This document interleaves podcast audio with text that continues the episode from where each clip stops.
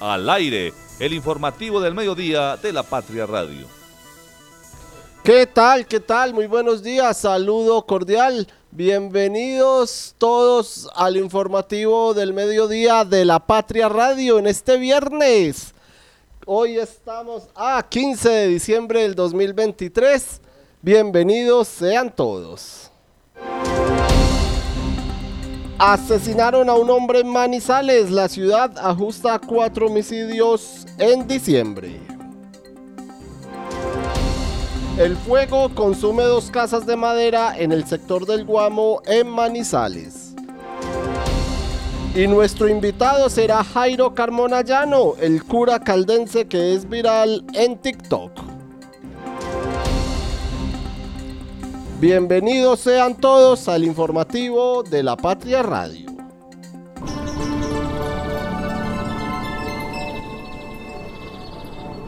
Once de la mañana, 36 minutos. A esta hora vamos a revisar el clima en la ciudad de Manizales. Una mañana fría en la capital caldense, aunque ha despejado un poco, 16 grados de temperatura tenemos a esta hora en la ciudad de Manizales y se espera que continúen las lluvias para horas de la tarde, para horas de la noche también. Un día frío entonces en la ciudad de Manizales, la sensación térmica de 63 grados, la humedad del 88% y la nubosidad del 78%. El tráfico a esta hora ahora, tráfico en la capital caldense, el tráfico en la ciudad de Manizales. Vamos a revisar la movilidad a esta hora en la ciudad de Manizales. Empezamos por la vía panamericana que presenta congestión vehicular llegando a la terminal de transportes Los Cámbulos en ambos sentidos. También la avenida Santander en diferentes eh, puntos de la ciudad presenta algo de congestión vehicular, desde el centro comercial Cable Plaza, pasando por la Universidad Autónoma. Luego observamos algo de congestión vehicular también en el sector de Las Palmas. Está un poco más reducida la congestión vehicular en eh, el sector de Plaza 51 y ya en el centro de la ciudad también se observa algo de congestión, sobre todo en la avenida del centro en la carrera 22 y por supuesto en la carrera 23 y también en la calle 17 el tráfico hasta ahora en la ciudad de Manizales. La avenida paralela fluye sin inconvenientes. Hay algo de congestión vehicular en el sector de Confa. Y en la avenida Kevin Ángel también el trancón habitual de todos los días que está ubicado allí en el intercambiador vial de los cedros. El resto de la ciudad fluye con normalidad en lapatria.com. www.lapatria.com. Le damos la bienvenida a don Santiago Zapata. Zapata, crack. Bienvenido, buenos días. ¿Cómo está usted? Crack David, compañeros, queridos oyentes, buenos días. Espero que estén teniendo un muy feliz viernes, un día ya frío como los que no se veían desde hace ya por lo menos un par de semanas aquí en la ciudad que se han registrado altas temperaturas, ya era hora de que hubiera un día más fresquito aquí en la ciudad, siempre con mucha información. Así es, Fernando debe estar contento con este clima de hoy en Manizales. Santiago, antes de saludar a nuestros compañeros, empecemos con las noticias en lapatria.com. Sí, lastimosamente las noticias que eh, a esta hora son las más leídas en lapatria.com son de materia judicial. Comenzamos con un homicidio que hubo esta mañana en eh, Manizales y es que al CES Hospital de Caldas ingresó pasadas las 9 de la mañana de hoy un hombre que fue atacado a bala en el barrio San Sebastián de aquí de la ciudad, en la comuna Ciudadela del Norte. Se reportó luego su deceso por la gravedad de las lesiones, por eso Manizales ya llega a cuatro homicidios en lo corrido de este último mes del 2023, es decir, en 15 días hubo cuatro eh, asesinatos aquí en la capital caldense. El primero fue en la comuna San José, en una riña a puñal entre dos menores. Otro ocurrió en el barrio Marmato con un arma de fuego. El tercero en el Carmen también fue a bala y el cuarto, el de hoy, a bala también en el barrio San Sebastián. 11 de la mañana, 41 minutos. Saludamos a nuestros compañeros. Marta Lucía Gómez. Marta, feliz viernes, bienvenida, buenos días.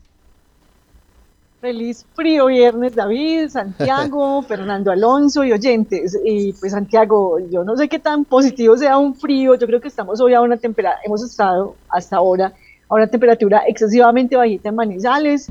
Eh, pues los que saben, como recordamos aquí a Luis Felipe Molina, ayer escribió por su cuenta de Twitter que hoy iba a estar un día eh, así con estas características, mucho frío, eh, lluvia, que pues también hace falta, pero no, no con tanto, tanto frío.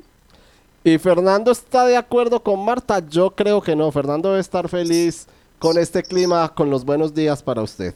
Pues yo no entiendo qué le ve de negativo, es que, es que no, mejor dicho, no, no ¿para qué hablamos? Eh, pero venga, es que me quedé aquí pensando, buenos días eh, Marta, buenos días David, buenos días Crack Santiago o Crash Santiago. Crack, no entendí crack. muy bien. Crack. Ah, muy bien. No, no, pues porque no sabe uno, ¿no? La pronunciación a veces está. Crack, muy bien, el Crack Santiago, entonces muy buen día también. Y a todos los oyentes, por supuesto. Maravilloso día de hoy. Sí, señor. Santiago Zapata Zapata. Ahí estuvo el reconocimiento de don Fernando también. ¿Qué más tenemos en lapatria.com a esta hora? Qué bueno que Fernando me reconozca así públicamente. También continuamos con otra noticia eh, negativa en Manizales y es que anoche, sobre las 11 de la noche más o menos, hubo un incendio que dejó sin casa a una mujer en el sector del Guamo, también aquí en eh, Manizales. Ella compartió un video en sus redes sociales en los que expresa angustiada cómo pierde sus pertenencias. Eso es lo que eh, registra ella, que perdió todos, eh, todas sus pertenencias. Y es que según el cuerpo oficial de bomberos, que fue el organismo de socorro que atendió esta emergencia, eh, pues hubo dos viviendas afectadas que eran construidas en madera que se quemaron por completo.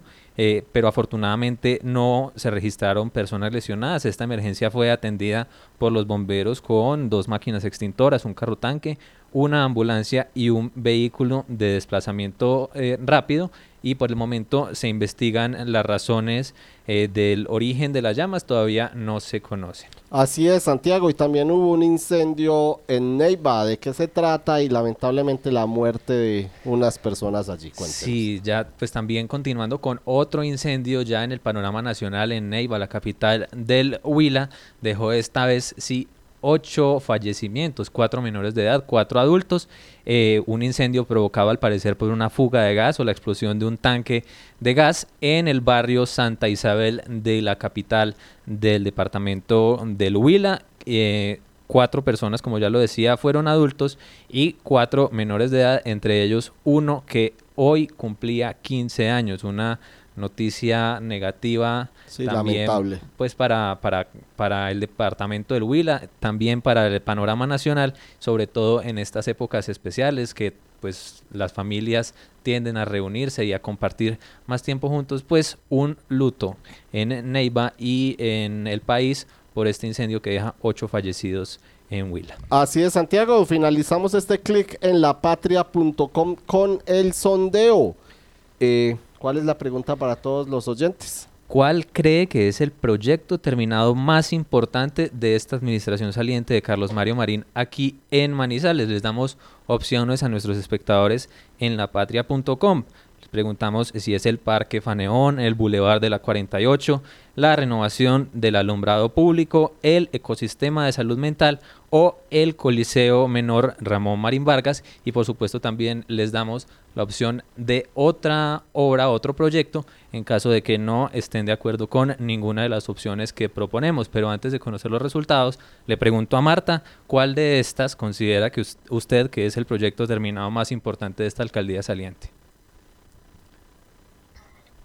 Santiago, pues no es un proyecto terminado, pero al menos sí, pues eh, lo poquito que se hizo desde la Secretaría de Salud, que yo creo que fue la secretaría más destacada de esta administración, eh, y fue, mm, la- o son las intervenciones que se han hecho para enfrentar los problemas de salud mental. Es una situación que no se le ha dado la importancia que requiere realmente Manizales, eh, que está golpeando muchísimas familias, entonces lo que se haga aquí yo creo que es, es poquito frente al impacto que se genera. Por eso destaco ese tema. Más que una obra civil, que bueno, muy poquitas, que dejaron muchas iniciadas, eh, el tema de los, eh, las ejecuciones que se lograron en salud mental. ¿Y Fernando piensa lo mismo o cuál otro proyecto considera que es el más importante? Pues de lo poco que hay, yo creo que lo único que tiene pues como un impacto distinto es lo del bulevar, con todas las cosas que ya deja de ser Boulevard, insisto, porque me parece que lo llenaron de cachivaches, eh, enredos, casetas, adornos y cada día es más complejo. Yo que transito por ahí todos los días, eh, el tránsito por allí para compartir con bicicletas y vehículos. Pero bueno, eso es de lo que terminó como bien terminado, porque lo demás está como en ascuas. Y ante el tema de el, buen programa eh, que se hizo para el, tratar de ayudar en, salud mental, pues sabemos que en suicidio por lo menos el año se perdió. Bueno, pues yo creo que insatisfacción podría ser una interpretación correcta de lo que arrojan a esta hora los resultados en este sondeo porque la opción más votada es otro proyecto, el 30,03% de las personas que han acudido a lapatria.com a votar dice que otro es el más importante o mejor ¿Cuáles podrían ser? ¿Ustedes qué creen? Pero es que terminados no hay no hay mayor cosa, está Centenario, por ejemplo. Cuando la gente pone otro, ¿cuál podría ser ese otro? Exacto. El parque de Faneón, el parque del Arenillo, no está terminado, no está entregado. Eso, yo no decía Centenario, sino el Arenillo, exacto.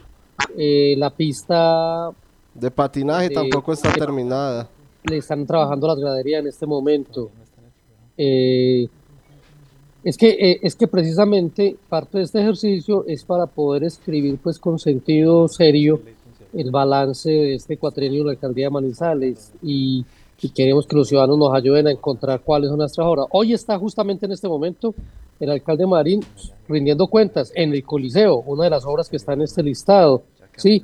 Eh, y por lo que hemos escuchado, pues alcanzó a presentar un proyecto de las obras que están en eh, dentro de las cinco, cuatro eh, fórmulas en las que dividió su presentación de rendición de cuentas. Una es como proyectos en desarrollo, o sea, todos estos entuertos que recibe el nuevo alcalde Jorge Eduardo Rojas. Vamos a ver si sale algo de allí, porque hasta ahora vemos que definitivamente es una ciudad distinta a la que gobernó el alcalde a la, aquella en la que vivimos nosotros. Así es, además usted lo recuerda, Fernando, sé que Marta también Hace 15 días estuvieron circulando unas mini revistas, unos volantes y la mayoría de proyectos que mostraba el alcalde Marín decían en construcción, en ejecución. Entonces lo terminado, lo que hasta ahora hay eh, concluso es los, las opciones que, están en el sondeo de la patria.com y por supuesto ya la nueva administración le corresponderá. ¿Ustedes alguna vez jugaron el demoledor?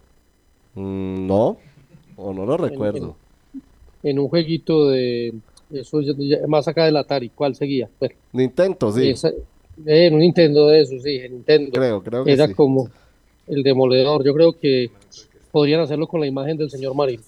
Sí, señor, de acuerdo, 11 de la mañana, 49 minutos. Saludamos hasta ahora a Laura Henao Correa, nuestra compañera de la sección movida y cultural de la patria. Laura, bienvenida, buenos días y cuéntenos cómo le fue en Neira con el artista de generaciones. David, buenas tardes, muy buenos días todavía eh, a usted y a mis compañeros y a todos los oyentes que nos acompañan a esta hora en el informativo del mediodía de la Patria Radio. Ya llevaba días sin venir por acá por, por, radio, pero volvimos. Bienvenida siempre. Como usted lo decía, ayer estuvimos eh, en Neira por la tarde en el homenaje que se le hizo al artista caldense David Mansur.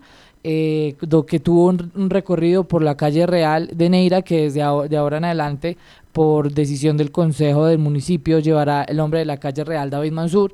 El recorrido fue desde, la, desde el sector de la Gruta hasta la iglesia San Juan Bautista en el Parque de Neira. El recorrido tuvo una duración de una hora y veinte minutos.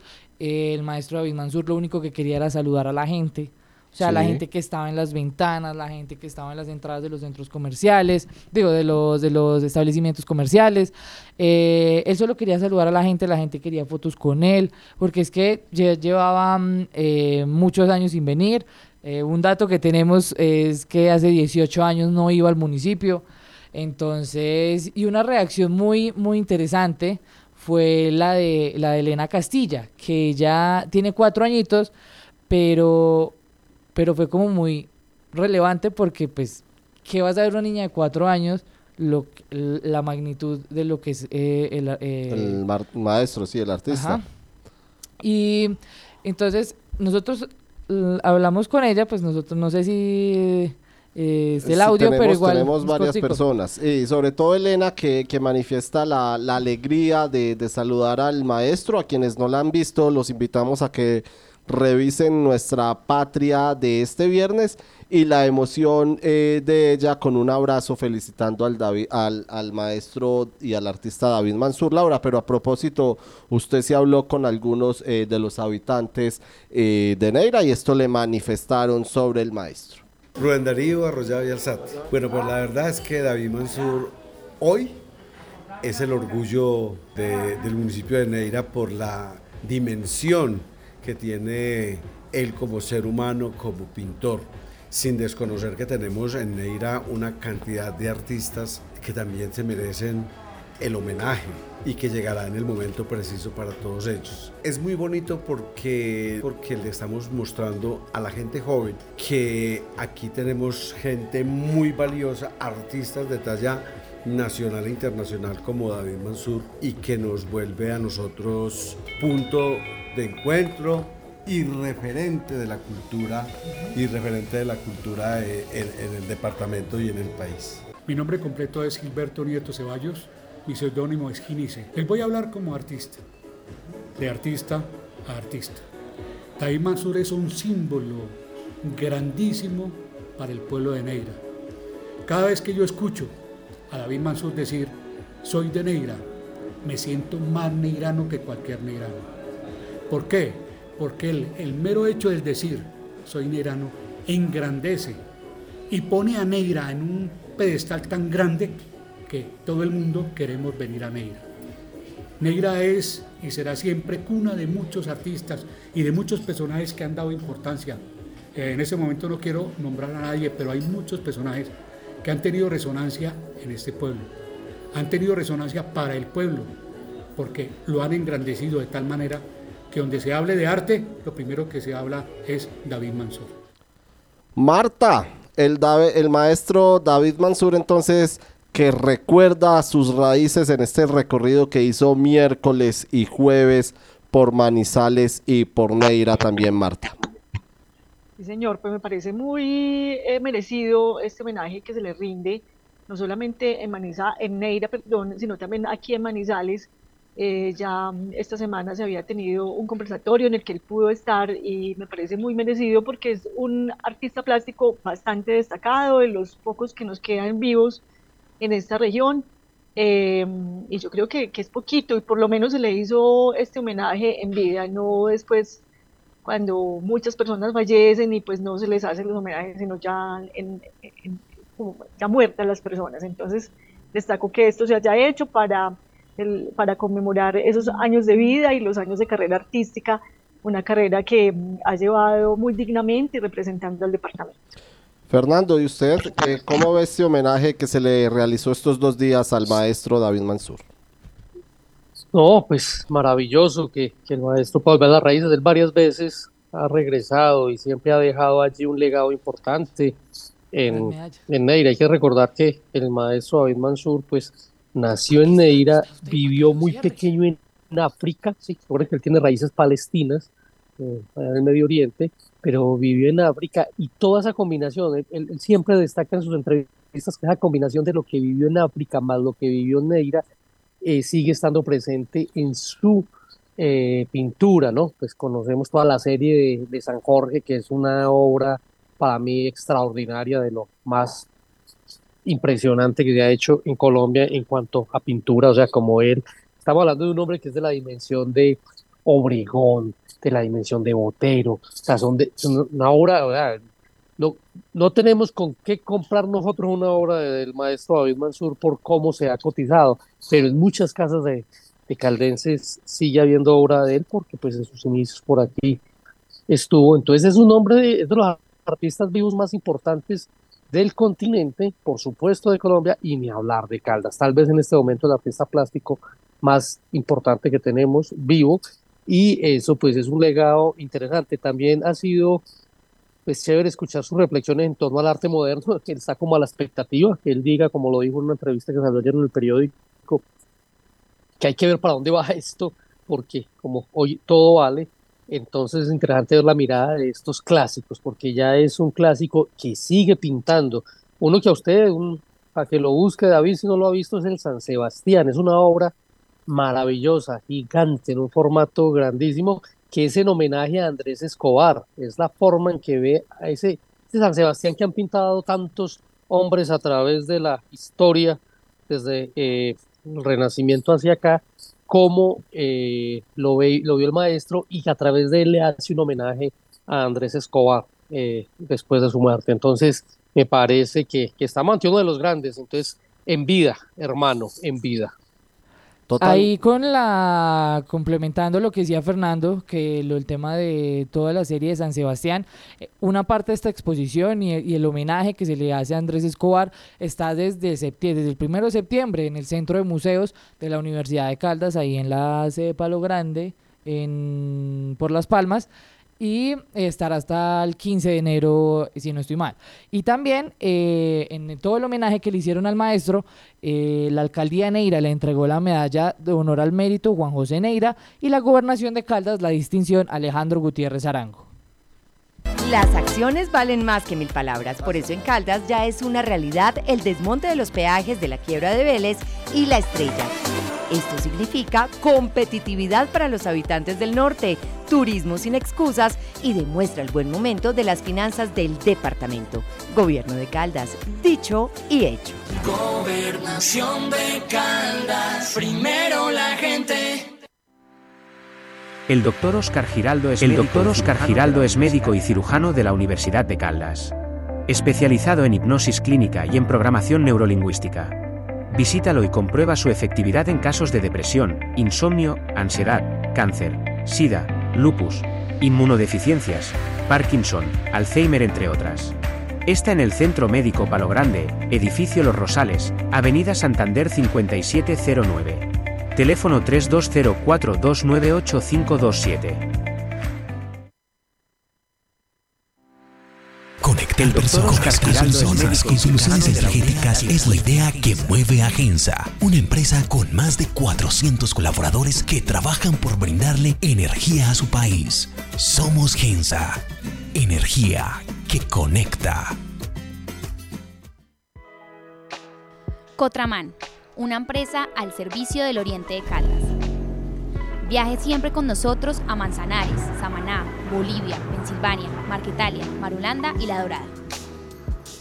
Informes al 312-260-0698.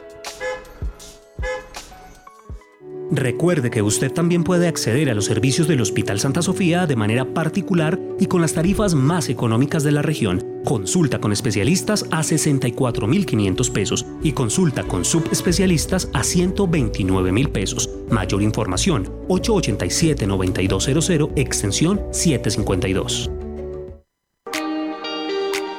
cuna de campeones y ya no son solo palabras. Nuestros deportistas lograron obtener el histórico séptimo puesto en los Juegos Nacionales y Paranacionales, con 40 medallas de oro, 52 preseas de plata y 60 de bronce, siendo el mejor departamento del eje cafetero.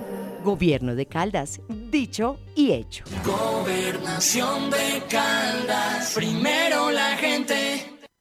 Celebra este fin de año con el Raspa Navidón Millonario, donde la suerte te puede convertir en un verdadero millonario. Son más de 500 millones en premios, tienes 6 oportunidades de ganar. Además, tienes premios al instante con el bono navideño. Juega el 30 de diciembre, cómpralo por solo 12 mil pesos en los puntos de venta Su Suerte. Aplica en condiciones y restricciones.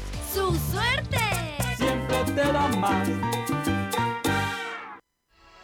Descubre la magia de conducir un nuevo Renault con nuestros increíbles descuentos navideños de hasta 8 millones 100 mil pesos. El regalo perfecto está más cerca de lo que piensas. Compra ahora y recibe beneficios exclusivos. SOAT más matrícula más impuestos. Visítanos en nuestras sedes Renault en Manizales y Dorada. Aplica términos y condiciones. Encuéntrenos siempre en podcast. Escúchenos en Spotify buscando La Patria Radio. 12 del día en punto, avanzamos a esta hora en el informativo del mediodía de la Patria Radio. Guillermo Alfonso Jaramillo, el ministro de Salud y Protección Social, estuvo ayer en Manizales e hizo anuncios para Caldas. Cuéntenos usted, Elizabeth Restrepo, con los buenos días, de qué se trató esta visita que hizo el ministro de Salud. Hola, ¿qué tal David? Muy buenos días. Un saludo para usted, para todos los oyentes que siguen estas emisiones, ¿sí? Efectivamente, ayer tuvimos la visita del señor Guillermo Alfonso Jaramillo, ministro de Salud y Protección Social. Llegó a Manizales, estuvo primero en Villa María, en el Hospital San Antonio, haciendo unas promesas, pasó por Asba Salud, planteando un proyecto con los centros de salud y terminó en el Hospital Departamental Santa Sofía.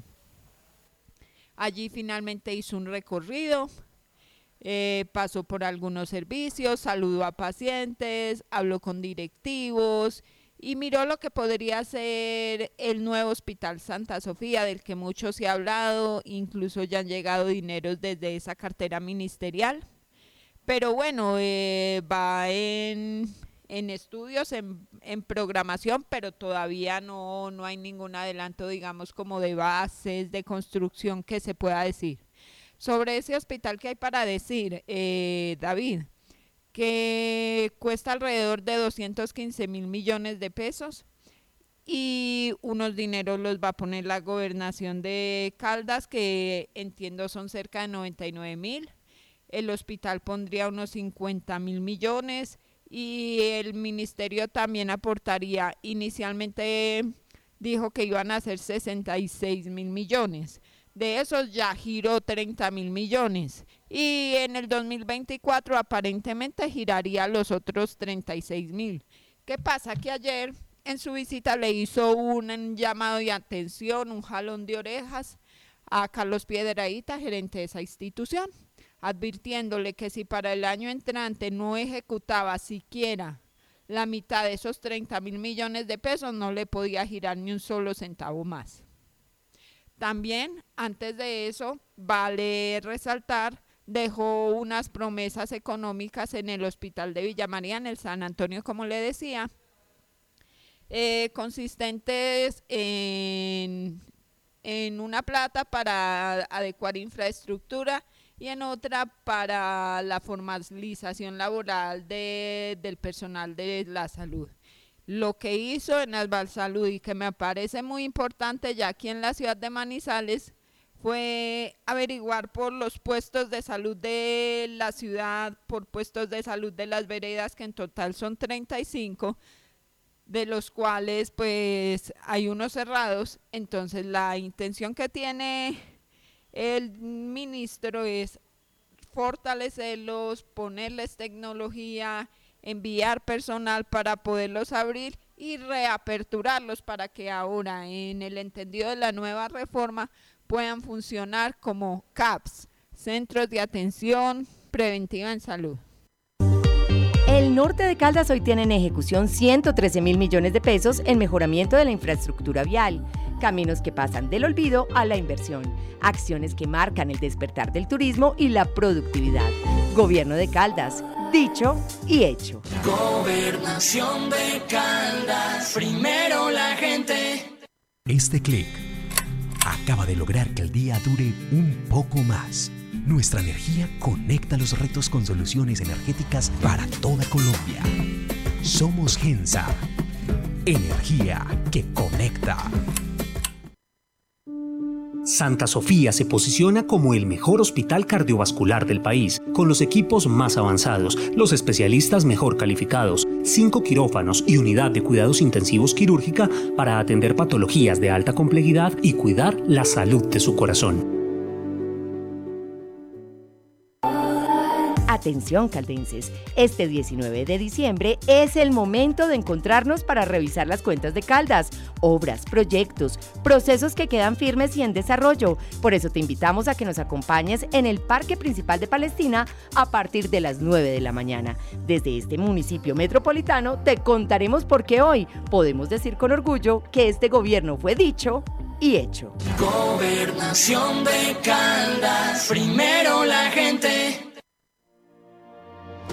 Sumérgete En un en minuto Casiano. somos Eje Cafetero. Matricúlate con nosotros y haz posible tu sueño de ser tecnólogo, profesional o especialista. Contamos con precios subsidiados, becas y descuentos para que formes parte de la familia educativa más grande del país. Además, la inscripción no tiene ningún costo. Contáctanos en Pereira y Cartago al 320-688-2983 y en Chinchiná al 314-750-9347. Un minuto, haciendo realidad el país que queremos. Vigilada Min Educación.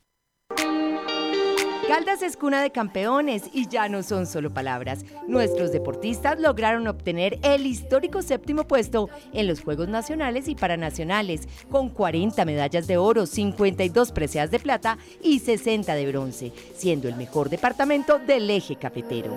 Gobierno de Caldas, dicho y hecho. Gobernación de Caldas. Primero la gente. ¿Sabes qué sucede con el deporte, la economía, la política, el entretenimiento de Manizales, Caldas y el país? Suscríbete a La Patria Impresa tres meses por solo 92 mil pesos o a La Patria Digital por un año por solo 89 mil pesos. Y entérate de todo lo que pasa dentro y fuera de tu ciudad con La Patria, el periódico de casa. Informes 893-2880. Encuéntrenos siempre en podcast. Escúchenos en Spotify buscando La Patria Radio. La voz del día. 12 del, día, 7 minutos. El padre Jairo Carmona Llano es un cura caldense que es viral en TikTok. Pero antes de hablar eh, del tema, también nos va a hablar sobre las novenas de Aguinaldo que empiezan este sábado eh, en honor al Niño Dios. Padre, bienvenido al informativo del mediodía de la Patria Radio. Buenas tardes, ¿cómo está? Buenos días para usted y todos los oyentes. Bueno, padre, háblanos un poco de la novena de Aguinaldos, de la novena al Niño Dios y cómo debe ser la preparación eh, de los fieles para rezar esta novena. Bueno, lo primero que hay que decir, desde la Iglesia Católica estamos motivando que las cosas se hagan en su momento.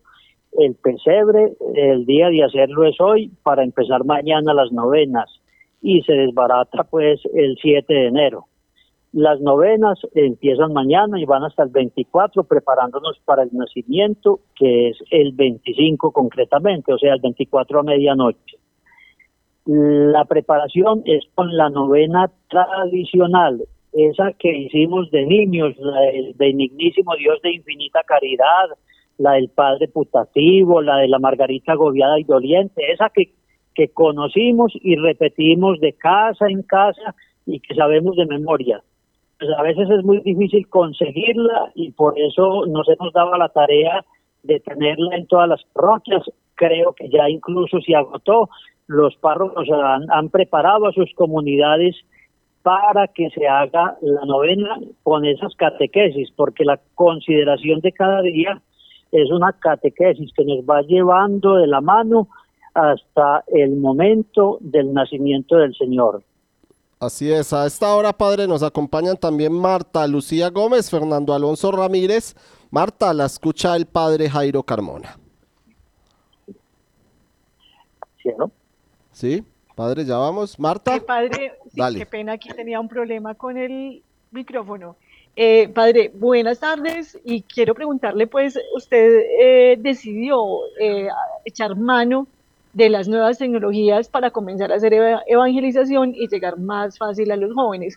¿Cómo toma usted esa decisión y cómo emprende todo este esta labor a través de YouTube, eh, ahora más por TikTok, para eh, llegar a, los jóvenes y cómo le ha ido? Y cuénteles a, a los oyentes cómo le ha ido en esta labor que usted ha realizado, es bastante innovador. Eh, yo he sido pues un, un aficionado de los medios de comunicación, en su momento escritos, después la radio y ahora que aparecieron estas nuevas tecnologías y esas redes, pues eh, yo ya me metí, pero sobre todo eh, como empujado por personas que saben. Entonces hay jóvenes que le dicen a uno, padre, usted tiene como, como carisma para esto, ¿por qué no hace un TikTok? Entonces eh, yo pregunté cómo era eso y lo hice. Y el primero que hice se subió en una noche como a 150 mil y al otro día 200, 300 mil y siga sumando. Entonces me dijeron, si ve, si ve que usted sirve para eso. Entonces cogimos un modelo que ha sido innovador, es contar una historia, historias que le suceden a uno como sacerdote, historias de la vida, vivencias con las cuales la gente se identifica y, el secreto pues está en acompañar cada anécdota, cada vivencia con una enseñanza, con una, con, con una semillita de la palabra de Dios. Fernando. Sí, eh, padre, bueno, y es, pero es muy curioso ver eso, que usted es un innovador, se mete en estas nuevas tecnologías y sin embargo nos invita a que vayamos a la tradición y a los temas tradicionales. ¿Cómo combinar eso en este cambio de, momento de las cosas, como se dan con tanta tecnología y tanta situación, y mantener esas tradiciones eh, en familia? O sea, ¿cómo hacerlo, lograr que las dos cosas combinen como lo está haciendo usted? A ver, lo que pasa es que eh, estas tecnologías son como muy efímeras. Todos los contenidos que usted hace, la gente los pasa así a la carrera y eso al, al ligeritico se les olvidó. El secreto de lo de la novena es para, para ir sembrando en los niños esas catequesis y esos contenidos de fe. ¿Por qué? Porque cuando uno es niño y se hacen las novenas en familia, entonces va a la casa vecina y a la otra y a la otra y en una noche perfectamente se hace cinco, seis, siete, ocho novenas y de tanto repetir esas oraciones a uno se le van quedando en la memoria si yo le digo a usted, recemos juntos, benignísimo Dios, divinita caridad, que tanto más que los hombres, yo estoy seguro que usted sigue eh, diciendo esa oración porque la repetimos mucho de pequeños. Entonces, nosotros estamos jugando a recuperar la novena tradicional para fijar en la mente y en el corazón de las nuevas generaciones esos contenidos de fe tan importantes. Y como sabemos que hoy en día hay otras maneras de comunicar, pues también incursionamos en ellas. Mejor dicho, ni lo uno sin lo otro. O sea, lo nuevo sin, sin olvidar lo viejo y lo viejo sin abrir, sin negarnos pues a una apertura a lo nuevo. Bueno, padre, usted es como muy consciente de lo efímeras que resultan estas redes sociales y a pesar de su éxito, pues da la impresión de que no se le sube la cabeza. Ha habido antecedentes de sacerdotes muy mediáticos y que han tenido luego o terminado abandonando el culto, ¿cierto? Por ejemplo, el padre Gallo, por ejemplo, el padre Linero, el padre Chucho que le dieron como unos baculazos y tuvo que bajar la, la, cabeza y, volver como a, la predicación en lugares mucho más humildes y sencillos que en los medios de comunicación. ¿Usted cómo maneja eso para que no le vaya a salir, eh, no le vaya a subir la fama a la cabeza? sea, yo creo que las cosas llegan en el momento en que tienen que llegar. Yo soy un señor de 58 años. Ya me han tocado muchas cosas en la vida y he estado en el curubito en, en muchos en muchos aspectos. Entonces uno va madurando, porque como he estado arriba, también me he caído. ¿Sí me entiende? Por, decir uno estar en una parroquia grande, de esos potentes de la arquidiócesis, y enseguida mandarlo para una parroquia chiquitica. Entonces yo ya aprendí que en la vida uno hoy es y mañana no es y que hay cosas que, que la única riqueza permanente es Dios. Lo otro es transitorio, es efímero. Entonces, mm, yo le doy gracias a Dios que este momento como de reconocimiento en las redes sociales llegó a esta edad, porque si eso hubiera llegado eh, años antes, en este momento no había trapitos con que cogerme. Y, y yo lo hago también desde la obediencia a la iglesia. El señor arzobispo me dice, hombre, usted es muy simpático con esos comentarios, siga, haga, funcione con eso. Yo tengo el aval de él. Pero si hoy me dice, bueno, yo creo que está aquí, ya no haga más comentarios, yo dejo de hacer esos videos y quedo tranquilo, sigo durmiendo lo mismo y no voy a extrañar que cuántas personas vieron la cosa. Yo creo que en cada momento lo que lo que toque y, uno si obedece no se equivoca. Padre, ¿cómo le ha ido usted con esta forma de evangelizar? Digo yo, pues como los efectos ya con, con, con las personas. Eh, se lo pregunto porque eh, hay muchos comentarios de gente que es resistente a todo lo que sea religioso, mucho más a la religión católica, bastante criticada. Eh, pero usted diría que estos, estas herramientas que ustedes utilizan son efectivas realmente para seguir haciendo crecer la religión católica o por el contrario usted cree que sí hemos reducido muchísimo, se han reducido muchísimo los fieles?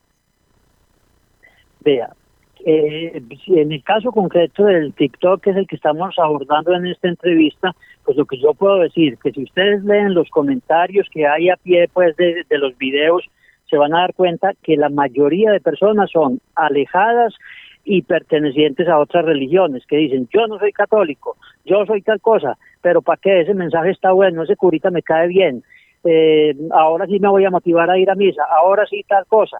O sea, lo que se está haciendo, digamos, es una manera simpática de llegar a la gente para derribar como esa indiferencia, esa rabia o esa, esa malquerencia hacia los sacerdotes. Que un sacerdote sin pretensiones y de manera sencilla, con el lenguaje de la gente les llegue, eso le ayuda a la gente como, como a sanar algún tipo de, de resentimiento, de resistencia hacia la iglesia. Nosotros estamos apostando con estos contenidos a llegarle a la gente alejada. Padre, eh, una misa eh, suya, ¿cómo es? Una celebración litúrgica. Eh, teniendo en cuenta lo que dice Marta, por ejemplo, sus videos salen todos los jueves, han llegado a tener alrededor de 500 mil reproducciones, pero una celebración litúrgica suya, ¿cómo es? Y por ejemplo, un domingo, cuando es cuando van mayor cantidad de personas. Yo, yo como párroco tengo pues el deber de celebrar la misa que llamamos Propópulo, que es la misa del mediodía en la parroquia de San Antonio. Y, y, celebro otra de las del día, pero esa la única que sí es fija, fija es la de las 12. ¿Cómo celebro yo? Yo celebro como celebra la iglesia. Mire, eh, hay un hay un misal, hay unos rituales que prescriben que en tal momento se hace tal oración, en tal momento se hace otra, esto se hace así, se hace así. Yo soy muy fiel a la liturgia de la iglesia. Lo único en lo que soy un poquito diferente a los otros sacerdotes es en la manera de predicar, porque yo no es que me ponga a planear un chiste o a planear un comentario simpático para decirlo en la homilía no, lo que pasa es que yo hablo así, pues yo voy hablando, yo voy hablando, yo tengo unas ideas claras que voy a compartir con la comunidad allá estando en la Eucaristía, pues salen esas ideas expresadas de una manera simpática. Pero la Santa Misa conmigo es la misa tradicional, solamente que en el momento de la homilía hay como un cambiecito, digamos que yo no utilizo un lenguaje así como parsimonioso o técnico, que a veces la gente dice, bueno, ¿y qué fue lo que dijo el padre? No, yo hablo como habla la gente, para que entienda, el que es muy ilustrado y el que sabe poquitas cosas también es capaz de entender. Bueno, padre, y finalmente, entonces, como, como empezamos eh, esta entrevista, ¿cuál es su mensaje para las personas en esta época de Navidad? No, muy sencillo.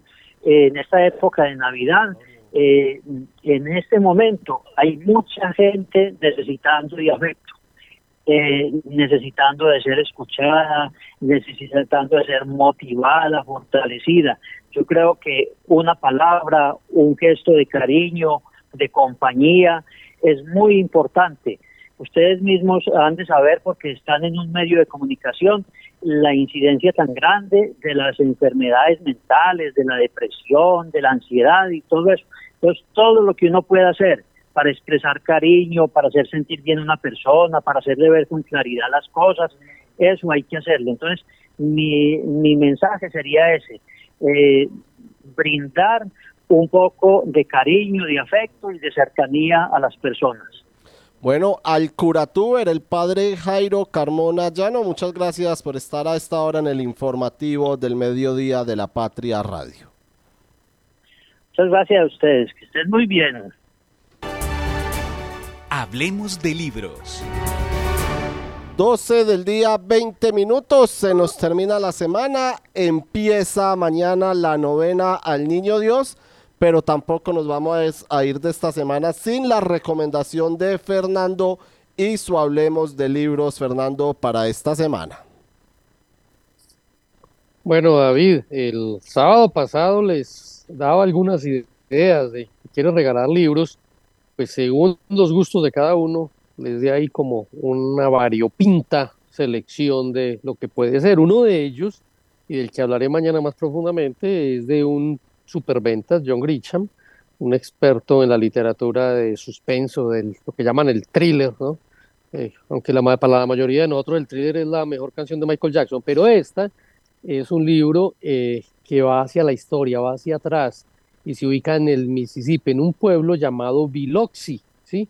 en un condado de Mississippi donde eh, empiezan a crecer unas familias que llegaron, como todo Estados Unidos, de otros territorios, estos croatas, y se van asentando, va avanzando la vida, el mundo, y cómo pues van tomando caminos distintos algunas familias, ¿no? Aquellos que cuando chicos eran eh, coequiperos, amigos y demás, pues luego el destino los pone en orillas distintas. ¿Qué es lo que pasa? Con la época de la prohibición en los Estados Unidos, eh, pues se crea una mafia alrededor en esta zona, sin Dios ni ley, para explotar el juego, la venta de licor, la prostitución, ¿sí? Y entonces esto lleva a que estas mafias pues terminen siendo perseguidas por un fiscal. Y un fiscal y, y esto empieza a haber una confrontación allí muy interesante, muy bien llevada aunque a veces el libro para mi gusto se torna muy largo, se torna alargado más bien.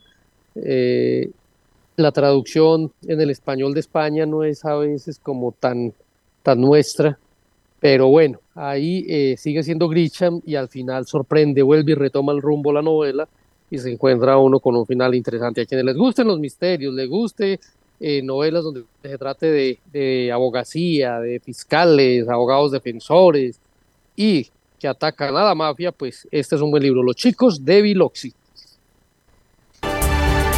Supimos que... 12 del día 23 minutos. Marta, ¿qué tenemos de Supimos para cerrar esta semana? David, un supimos bomba que nos han hecho llegar aquí los corresponsales de esta sección del periódico La Patria. Resulta que por fin le cuajó al alcalde de Manizales eh, Carlos Mario Marín, y en la intervención en la Noche de las Estrellas, de la Liga Caldense de Fútbol que se desarrolló en, el, eh, en los fundadores, contó que será padre. Él lo hizo en el homenaje que le rindió la liga eh, para valorar, valorar el esfuerzo que hacen los padres de familia para acompañar a los deportistas en su proceso de formación como personas y como atletas y allí pues estuvo muy emocionado contando que eh, su esposa Valentina Acevedo está en embarazo y pues próximamente, eh, o próximamente no, en unos meses ya serán padres como lo habían buscado desde hace mucho tiempo. Qué bueno, qué bueno, felicitaciones para ellos, como dice usted Marta, por fin le cuajó. Fernando, su supimos que de este viernes. Eh, pues David, hay una gran polémica en la República Independiente de Pensilvania nos han llamado de todas partes porque el alcalde a última hora, el alcalde que se fue, recuerden ustedes que un alcalde renunció para ir a hacer campaña, pero hoy es el asesor del alcalde encargado y se la pasa metido en la alcaldía. Y van a vender dos lotes que se han tenido desde hace mucho rato como posibilidad para desarrollar proyectos de vivienda de interés social. Y esto medio a la carrera, el comprador iba a ser el registrador municipal, eso no gustó mucho, se prendieron las alarmas. ¿Y qué fue lo que pasó, David? Escuchemos el audio. El alcalde electo Jesús Iván Ospina Ateortúa. Hola amigos, un saludo muy especial para todos. Hoy en horas de la mañana eh, se ha realizado o se está realizando una reunión de empalme, una de las tantas que han tenido los diferentes miembros del equipo y los diferentes grupos de trabajo con la administración saliente y en esta reunión con el área de Secretaría de Gobierno se nos ha informado que los dos procesos que estaban abiertos para la venta directa de lotes eh, van a ser eh, cerrados, van a terminar con la no venta de estos dos lotes. El primero eh, se argumenta por decisión interna, por improcedencia, y el segundo también manifiestan que el único proponente, al haber sido un servidor público, el registrador de Pensilvania actual, que el comité evaluador eh, determinó la no adjudicación a este, por tanto, ese lote tampoco eh, será vendido. Fernando, ahí estaba entonces el alcalde electo de Pensilvania, Jesús Iván Ospina Teortúa, Fernando. Sí, señor. Bueno, entonces se suspende esto que fue pues, como resultado del empalme y de todas las peticiones que hubo para tal. Eh, eh, bueno, entonces por lo menos algo bueno salió de esto, pero sí pasa en varios municipios, de algunos nos damos cuenta, no de todos, que los alcaldes salientes, si ganó alguno que no es como de su eh, de sus entrañas, terminan buscando cómo ponerle palos a la rueda para el que llega y eso sí que no está bien desde ningún punto de vista. Así es, señor, 12 del día, 27 minutos, vamos terminando el informativo del mediodía de la Patria Radio, no sin antes hacerles dos invitaciones a nuestros oyentes. La primera, desde mañana pueden encontrar la novena de Navidad en www.lapatria.com. De pronto para los que no la tienen en física, pueden entrar a lapatria.com, también al canal de YouTube de La Patria y allí hacer la novena de cada día desde este 16 de diciembre, desde este sábado hasta el próximo 24 de diciembre, los nueve días de la novena. La pueden encontrar entonces ustedes en lapatria.com y también en el impreso estará circulando un código QR para que escaneen la novena. Y la segunda invitación es para el próximo domingo, final de la Copa La Patria masculina y femenina en el Polideportivo de Villa María. Allí se celebrará el Día del Futbolista Caldense. La invitación es para todas las personas para que acudan desde tempranas horas de la mañana. A las 7 de la mañana habrá un partido benéfico. A las 9 de la mañana el partido por el tercer lugar femenino. A las 11 de la mañana el partido por el tercer lugar masculino. Y las finales serán en horas de la tarde. A la 1 de la tarde la final femenina y la final masculina será después de las 3 de la tarde. La invitación entonces para que asistan el próximo domingo al Polideportivo de Villa María a las finales de la Copa La Patria masculina y femenina. De esta manera cerramos el informativo del mediodía de la Patria Radio. Gracias a todos ustedes por estar conectados con nosotros. Un feliz viernes, un feliz fin de semana. A continuación, Caldas al mediodía.